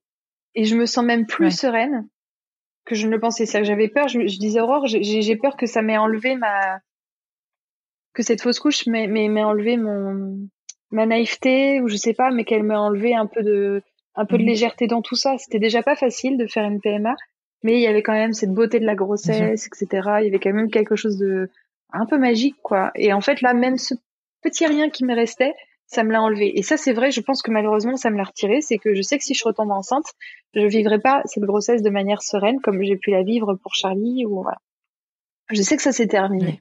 Donc il a fallu aussi faire ce deuil de ça, me dire que plus jamais je serai totalement euh, sereine. Maintenant, je suis préparée à faire le prochain essai, mais je suis préparée à ce que ce soit un échec. Voilà, je j'y crois, je vais faire de mon mieux, euh, mais je me prépare à, à ce que ce soit difficile. Et j'ai eu une bonne nouvelle récemment parce que du coup j'ai appelé la clinique et je leur ai dit voilà j'ai envie d'y retourner. Mais vous m'aviez dit que vous m'accompagnez uniquement, enfin que les cliniques euh, accompagnent uniquement pour quatre essais. Malheureusement, bah, j'ai grillé mes vies. Hein. C'est un peu comme dans un jeu vidéo, j'ai plus de vie. Et ils m'ont dit, bah écoutez, comme vous êtes tombé enceinte au quatrième essai, on considère que ça a marché. Ça, à zéro. Donc voilà, vous repartez avec quatre vies. Et ça m'a tellement soulagée parce que ça me retire une pression, quoi. même si moi j'y peux rien, que ça marche ou ça marche pas, c'est pas de mon ressort, mais il s'agit quand même de moi et de mon corps. Donc euh, euh, mhm. C'est, je peux repartir de zéro et ça m'a ça m'a soulagée quoi, vraiment vraiment vraiment quoi ah ouais. En fait, j'ai l'impression que là, ça a été une année euh, neutre, un peu une année qui, qui voilà, d'essais, etc., qui était compliquée. Euh, et là, je reprends de manière plus sereine. Je reprends aussi parce que je me sens différente et que j'ai l'impression que cette euh, cette mmh. épreuve me, ben, comme on dit, hein, c'est bateau, mais ça rend plus fort. Voilà, je me sens plus euh, bizarrement plus mmh. armée. Alors après, j'ai totalement conscience aussi que là, je parle, je ne suis pas sous hormones. j'ai repris un cycle normal et tout, je suis bien. Euh, je sais que euh, quand je vais reprendre les piqûres d'ici quelques semaines, mon comportement et mon mode de pensée vont à nouveau être euh, être chamboulés. Ce sera pas moi, quoi. Et c'est ça qui est, qui est compliqué. J'ai mmh. signé préparé et j'ai demandé aussi à voir si elle était prête aussi à me supporter à nouveau comme ça, parce que c'est, euh, je, je, suis pas une sorcière, hein, je suis pas affreuse au quotidien et je pense qu'il y a des, des nanas qui sont elles comme ça vraiment tout le temps. Moi, c'est juste que je suis de nature très souple, très cool, très positive, etc mais que quand je suis sous hormones, je suis, euh, je, je... Ah, ouais, voilà, hein. et malheureusement j'y peux rien, et c'est comme ça, et que j'ai besoin d'être très entourée, très soutenue, de pas être contrariée, parce que très vite, sinon, ça va partir en larmes, en colère, en voilà. Après, je sais qu'aujourd'hui j'ai des outils comme voilà la méditation, euh, l'écriture, etc., qui vont me permettre de relativiser un petit peu plus. Et, euh, et, et maintenant, je ne peux qu'espérer que ce deuxième enfant, euh, on l'ait, quoi. Mais ça a été compliqué parce que quand je suis tombée enceinte là pour euh, cette dernière grossesse qui s'est mal terminée, euh, au début, je n'osais pas ranger tout mon matériel euh, d'injection, les médicaments et tout. Je n'osais pas les ranger les premières semaines. Et en fait, à un moment, au bout d'un mois de grossesse, je me suis dit, allez, accepte que là, ça y est, c'est terminé, la PMA, c'est fini. de toute façon, il y aura, on n'y retournera plus, c'est fini, fini, fini. voilà, comme comme je disais, j'avais même mmh. dit Aurore, on, on fera pas plus de deux enfants parce que de toute façon, je, je je supporte plus de faire tout ça. Donc là, je me suis dit, c'est fini, je range tout, je les ressors plus jamais, quoi. J'étais trop contente de me dire que je pouvais ranger ce matériel-là, quoi. Et ça a été une vraie épreuve quand il y a quelques semaines, bah, j'ai dû le ressortir. Voilà. Ça a été vraiment, euh, bah, un échec, quoi. Euh, j'ai rouvert euh, ma boîte et puis j'ai ressorti mes, la seringue, les cachetons, tout ça, revoir le stock, réouvrir mon classeur qui s'intitule PMA. Euh, là, je me suis dit bon ben vraiment retour à la case départ quoi. Donc c'est euh, c'est compliqué, mais en fait la réponse elle est simple, c'est que j'ai j'ai pas le choix quoi. C'est pas je je peux pas me dire ah bah ça arrivera peut-être à un moment par magie naturellement non. C'est ça, tu peux pas attendre. Il n'y a pas de plan B en fait. T'es obligé de. Il n'y a pas d'attente passive. je suis obligée de, un moment, dire j'y retourne, j'y vais, on y va, c'est reparti. Et ça doit venir de moi parce qu'Aurore, elle peut pas le faire à ma place. Elle peut m'accompagner, mais elle peut pas comprendre complètement ce que je vis. Euh, j'ai la chance d'être avec une femme déjà parce que et, et, et je sais qu'il y a des couples hétérosexuels quand ils sont en parcours de PMA, c'est compliqué parce que l'homme comprend pas forcément ce système de cycle, d'hormones, de voilà. Moi j'ai la chance d'être avec une femme qui du coup comprend euh, ou en tout cas euh, comprend un maximum, euh, essaie de comprendre un maximum ce que je ressens. Donc elle sait que euh, bah, elle aussi elle a des règles. Elle sait que bah, quand on va avoir ces règles, on a envie des fois tout envoyer balader, on est hypersensible, elle, elle comprend tout ça. Mais euh, C'est vrai que c'est une sacrée chose. C'est plus simple de lui expliquer, mais bon, parfois, hein, euh, elle comprend pas non plus, hein, forcément, parce que quand on est sous hormones, mes, réactions des fois sont totalement démesurées. Donc ça me fait un peu peur de, de retourner euh, là-dedans, de me dire que alors que je viens juste de trouver un équilibre où enfin je me sens bien et j'ai je sens que j'ai fait mon deuil. Euh, c'est euh, mmh. c'est compliqué de me dire qu'il faut y retourner, mais je sais que j'ai pas le choix. Euh, je veux pas me laisser abattre. Voilà, je veux pas que le temps passe trop non mmh. plus. Euh, je, je, suis du genre à vouloir que les choses arrivent et pas trop tard. Et et voilà. Et donc, comme on l'a dit, Aurore, elle a eu 41 ans là. Euh, si jamais j'arrive à tomber enceinte dans les prochains mois, ben, elle aura son deuxième enfant à 42 ans. Euh, mmh. Voilà, le, y a, le temps passe quoi. Donc il faut pas, faut pas traîner. Et puis euh, c'est pour un troisième, ça je, on verra plus tard quoi. voilà. Chaque chose en son temps. T'as bien raison. Ouais, c'est ça. Tu l'as dit, euh, c'est une, une, citation, je crois que tu disais que tu, tu avais lu euh, la grossesse et la fausse couche sont des événements qui isolent profondément les femmes. Euh, C'est quelque chose que tu as décidé du coup de partager sur ton blog et sur tes réseaux sociaux. Ouais. Il y a quelques jours, alors c'était pas une fausse couche, mais Chrissy Teigen et John Legend, je sais pas si tu as suivi, ont partagé donc, la nouvelle de la perte de leur enfant qui est décédé, je crois, vers la moitié de la grossesse euh, de Chrissy. Euh, il y a eu tout un tollé et encore maintenant euh, que je, personnellement, à titre très personnel, je trouve assez scandaleux dans la presse, dans les médias sur le fait d'en parler, sur le fait d'avoir nommé l'enfant, etc. Et je voulais savoir un peu, je sais pas, qu'est-ce que tu en penses et qu'est-ce que tu as envie de dire éventuellement aux détracteurs en fait de cette voilà de, de, de leur initiative? Ah, moi, je trouve ça tellement bien qu'on en parle parce que je vais te dire que je, je le, sujet de la fausse couche.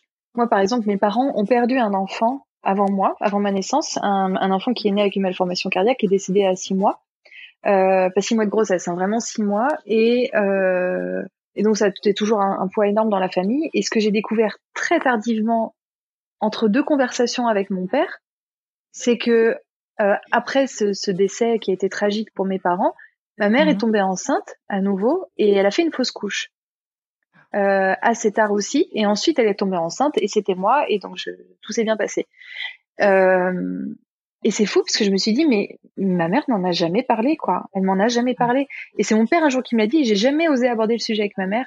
Et quand j'étais à l'hôpital après la fausse couche, ma mère m'a appelé et elle m'a dit, euh, elle m'a dit, je, je, sais ce que tu as vécu, etc. Et elle a commencé à me raconter sa fausse couche. Et j'ai me dire, mais pourquoi t'en as jamais parlé? Et en fait, je sais plus, quelques jours après, j'étais chez un médecin, puis j'ai pris, j'étais chez esthéticienne, et en fait, à chaque fois, tout le monde me dit, ah bah oui, moi aussi j'ai fait une fausse couche, c'était des jumeaux, moi j'ai fait une fausse couche. Et à chaque fois, les, les femmes me disent, ça m'a marqué à vie, et je l'ai mmh. vécu de manière très seule, et j'en ai jamais parlé, ou il y a que mon mari qui sait. Euh. Alors que c'est des choses qui te marquent à vie, c'est-à-dire que tu, tu n'en pleures pas toute ta vie, mais tu y penseras toute ta vie. Et même souvent quand c'est des IVG, euh, même quand c'est volontaire, quand certaines femmes se font avorter, euh, elles y pensent toute leur vie, même quand c'est leur décision, quoi. Et je trouve ça fou. J'ai réalisé, j'ai l'impression que toutes les femmes autour de moi, et c'est pour ça, quand j'en ai parlé sur Instagram, je me suis rendu compte que je recevais tous les jours des centaines de messages de femmes qui me disaient qu'elles l'avaient vécu. Et, et j'ai trouvé ça fou que qu'il n'y ait pas euh, plus de solidarité, c'est-à-dire qu'on ne s'en parle pas, quoi. Effectivement, qu'on en parle ou pas, c'est quelque chose qu'on vit de manière très solitaire, mais euh, mais ça doit pas être tabou et je pense qu'il y a encore c'est encore des sujets sur on, commence à peine aujourd'hui à assumer le fait qu'avoir un enfant ce ne soit pas si simple et que ça ne se passe pas de manière magique. Euh, en deux mois euh, on essaie hop hop hop on tombe enceinte comme euh, nos parents aimaient bien le faire croire quoi. Donc aujourd'hui on commence déjà à peine à révéler les couples en parlent de plus en plus qui même hétérosexuel, hein, que c'est parfois mm. compliqué, qu'il faut pas, parfois on a besoin d'un coup de main, euh, on a besoin d'un accompagnement médical, etc. On commence à peine à aborder le sujet et à le et à communiquer là-dessus. C'est de la PMA pour toutes euh, fait qu'on en parle aussi beaucoup. Euh, mm-hmm. Mais j'ai l'impression que la fausse couche est encore un sujet totalement euh, totalement tabou. Et en fait, moi, je me suis dit, il faut que j'en parle parce que euh, oh, je sais pas, je, je il fallait que j'en parle quoi. Je je me voyais pas ne, ne, pas le dire quoi parce que aussi je raconte un peu tout notre parcours et que euh, je me suis dit je veux pas faire croire à tous mes abonnés sur Instagram que euh, que, que, tout va bien. Non, c'est pas vrai, ça ne va pas en ce moment, c'est très douloureux ce que je vis et et et je suis encore plus dégoûtée parce que c'est un parcours PMA qui est long et douloureux. Euh, je je peux pas ne pas en parler. Et effectivement, quand j'ai vu cette annonce publique d'une quand même de, de gens qui sont suivis par des centaines de millions de personnes dans le monde, ça m'a, euh, j'étais d'une tristesse euh, infinie pour eux et, et j'ai trouvé que c'était, ils sont pas obligés d'en parler. Mm. À aucun moment ils ont cette obligation de le faire. Personne ne leur demande de le faire et ils en parlent et de, avec, euh, avec beaucoup de, de, de, de simplicité et et j'ai trouvé que c'était un énorme cadeau parce que je me dis quand quand on est suivi comme ça par des millions de personnes, euh, en parler c'est euh, c'est faire un cadeau aux gens en fait. Elle en parle pas pour elle, euh, je pense. Cette euh, Chrissy, elle en parle parce qu'elle sait que ça peut avoir euh, un impact sur euh, des millions de femmes qui vivent en ce moment ou l'ont vécu ou vivront peut-être une, une fausse couche. Donc c'est un cadeau qu'elle fait aux autres. Euh, et ça, ça doit soulager beaucoup de femmes de se dire ah ouais ok même une femme comme ça qui est multimillionnaire et qui a l'air de mener une vie de famille de rêve avec déjà ses deux enfants son mari tout va bien hop elle veut un troisième enfant hop elle tombe enceinte et eh ben elle est humaine aussi et à elle aussi ça arrive donc ça, ça ça rassure beaucoup quoi et sur le fait de donner un, prénom ça je peux totalement comprendre moi ce qui est je m'étais euh, avec Aurore on avait des, des, des pistes de prénoms euh, moi, j'ai dit Aurore, je, je sens que c'est un garçon. J'ai toujours su, je sens que c'est un garçon. Et, euh, et Aurore, elle, savait pas du tout. Enfin voilà, on faisait, on faisait un peu nos paris toutes les deux. Et c'est drôle parce que la, la, la, veille de la fausse couche, euh, je suis tombée sur internet, je sais plus, je vois le prénom Stella, qui est un prénom euh, féminin, et je dis Aurore, t'aimes bien Stella euh, Ça veut dire étoile et tout. Aurore me dit ah non, j'aime pas du tout ce prénom. Euh. Donc bon, comme souvent on échangeait sur des prénoms, et en fait, je, je sais pas pourquoi, je pensais à, Stella euh, la veille vraiment. Je pensais à Stella étoile et, euh, et je me disais en fait c'est peut-être une fille et peut-être qu'elle s'appelle Stella. Et je sais pas pourquoi alors que, enfin c'était vraiment, ça a juste été une sorte de ressenti que mhm. j'ai eu quoi. Et après la fausse couche, j'ai dit Aurore en fait euh, moi dans ma tête, ce bébé que j'ai perdu, qui est peut-être un garçon, peut-être une fille, peu importe, je l'appelle Stella, qui est même pas un prénom qu'au final on aurait choisi mais euh, qui me parle parce que c'est le dernier prénom auquel j'ai pensé euh, juste avant cette fausse couche, parce qu'en plus ça veut dire étoile et que je pense que c'était un, un, micro-signe, si on veut. Euh, voilà, donc ça je peux le comprendre aussi totalement d'avoir besoin de donner un nom, d'avoir besoin d'en parler, de il faut en parler ou en tout cas il faut que les femmes aient cette liberté d'en parler ou pas quoi parce que moi je pense que ma mère elle n'en a pas parlé parce que personne n'en parlait autour d'elle et que ça se faisait pas Ouais, voilà. Et je pense que je pense qu'il faut que il y a des femmes qui s'empêchent de, de, communiquer sur le sujet ou, ou, des femmes qui ont fait des euh, des, euh, des IVG et qui osent pas en parler après parce qu'elles ont peur qu'on leur dise ah ben euh, oui mais tu l'as bien voulu quoi. C'est toi qui as désiré faire euh, faire ce faire cet avortement donc bah, du coup tu dois te taire et puis continuer ta vie et faire semblant d'en être heureuse. Mais parfois il y a des femmes, moi j'en ai autour de moi qui ont qui ont avorté même si elles ne regrettent pas leur geste euh, 15 ans après, car enfin voilà, elles, elles, savent que c'était la bonne décision à prendre à ce moment-là, et eh ben elles y pensent un peu tous les jours ou de temps en temps, et elles osent pas en parler parce que euh, parce qu'elles ont peur d'être jugées pour ça aussi, quoi.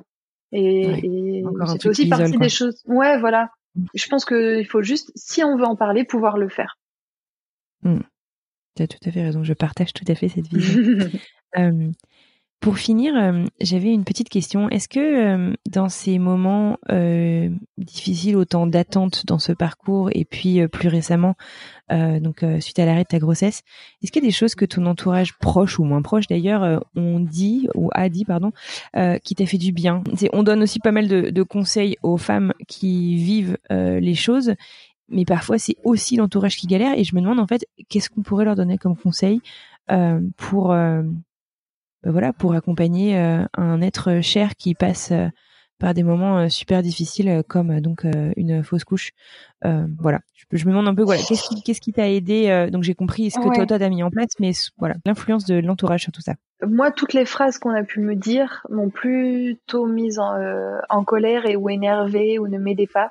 Les phrases du type estime-toi heureuse, t'as déjà un enfant. Il y a des parents qui ont pas, qui arrivent pas à en avoir un.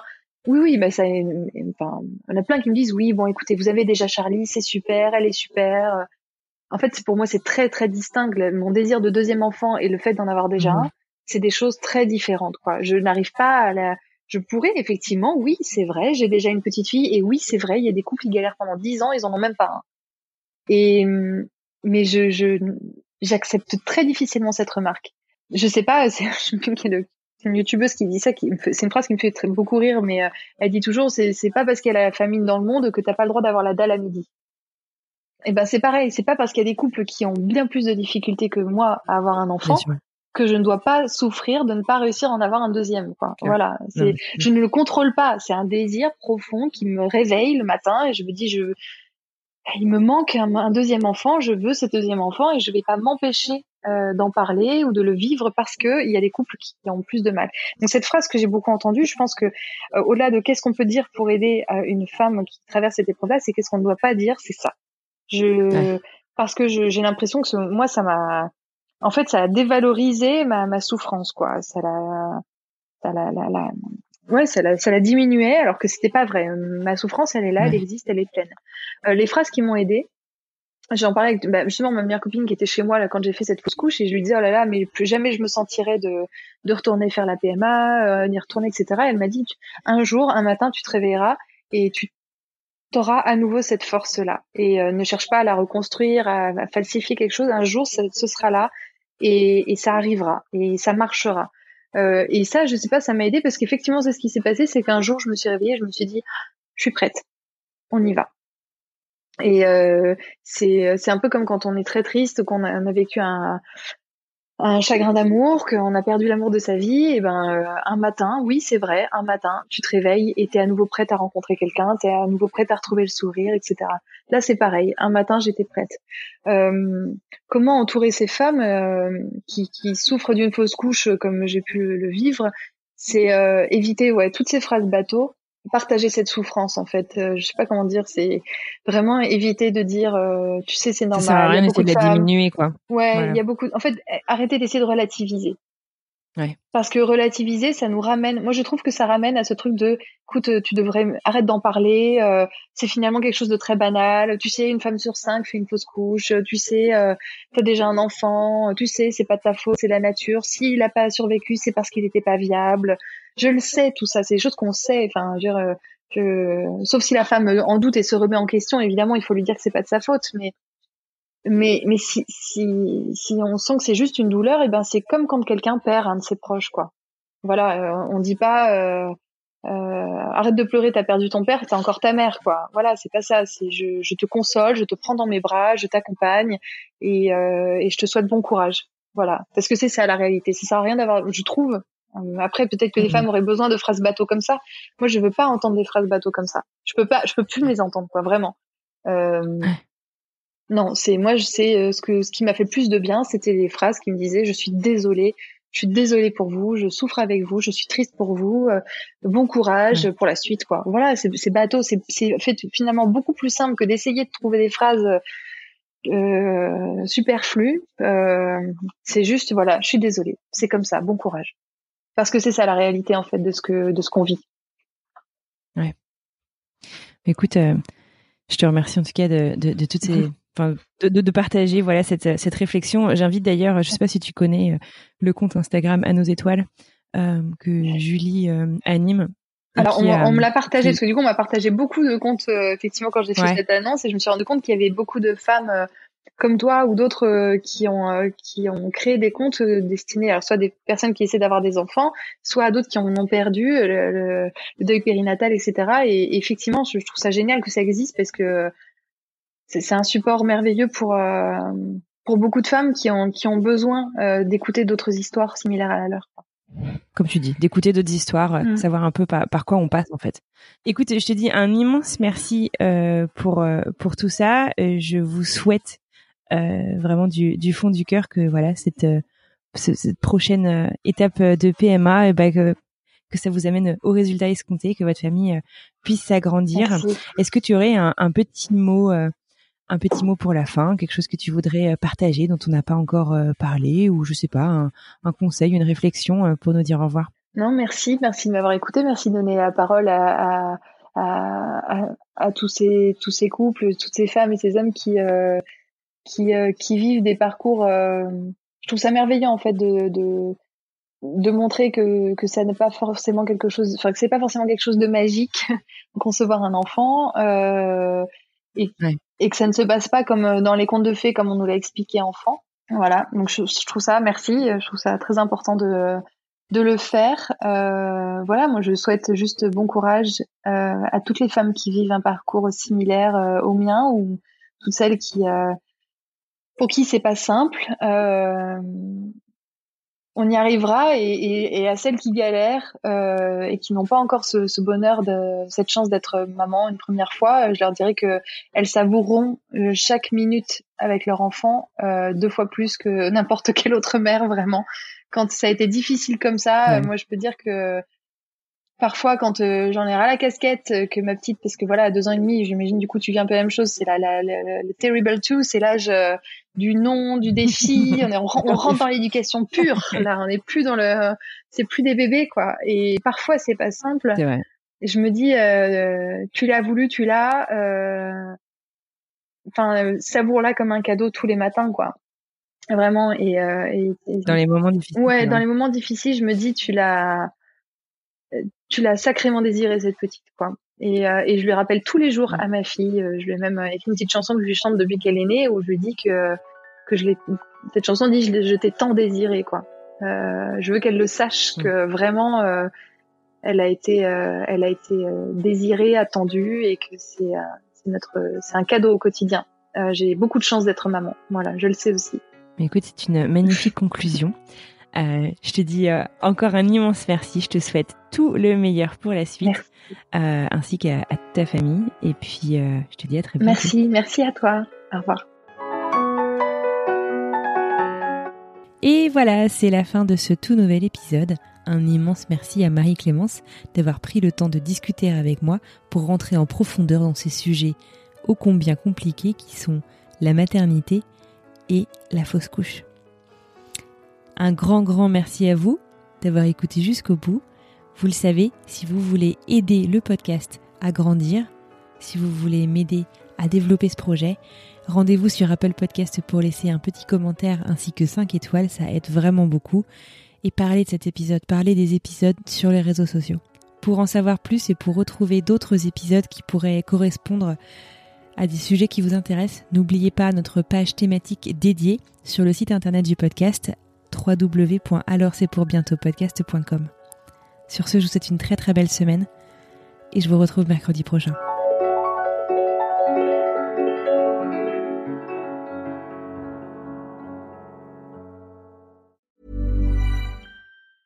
Mom deserves the best, and there's no better place to shop for Mother's Day than Whole Foods Market. They're your destination for unbeatable savings, from premium gifts to show-stopping flowers and irresistible desserts. Start by saving 33% with Prime on all body care and candles. Then get a 15-stem bunch of tulips for just $9.99 each with Prime. Round out Mom's menu with festive rosé, irresistible berry chantilly cake, and more special treats. Come celebrate Mother's Day at Whole Foods Market.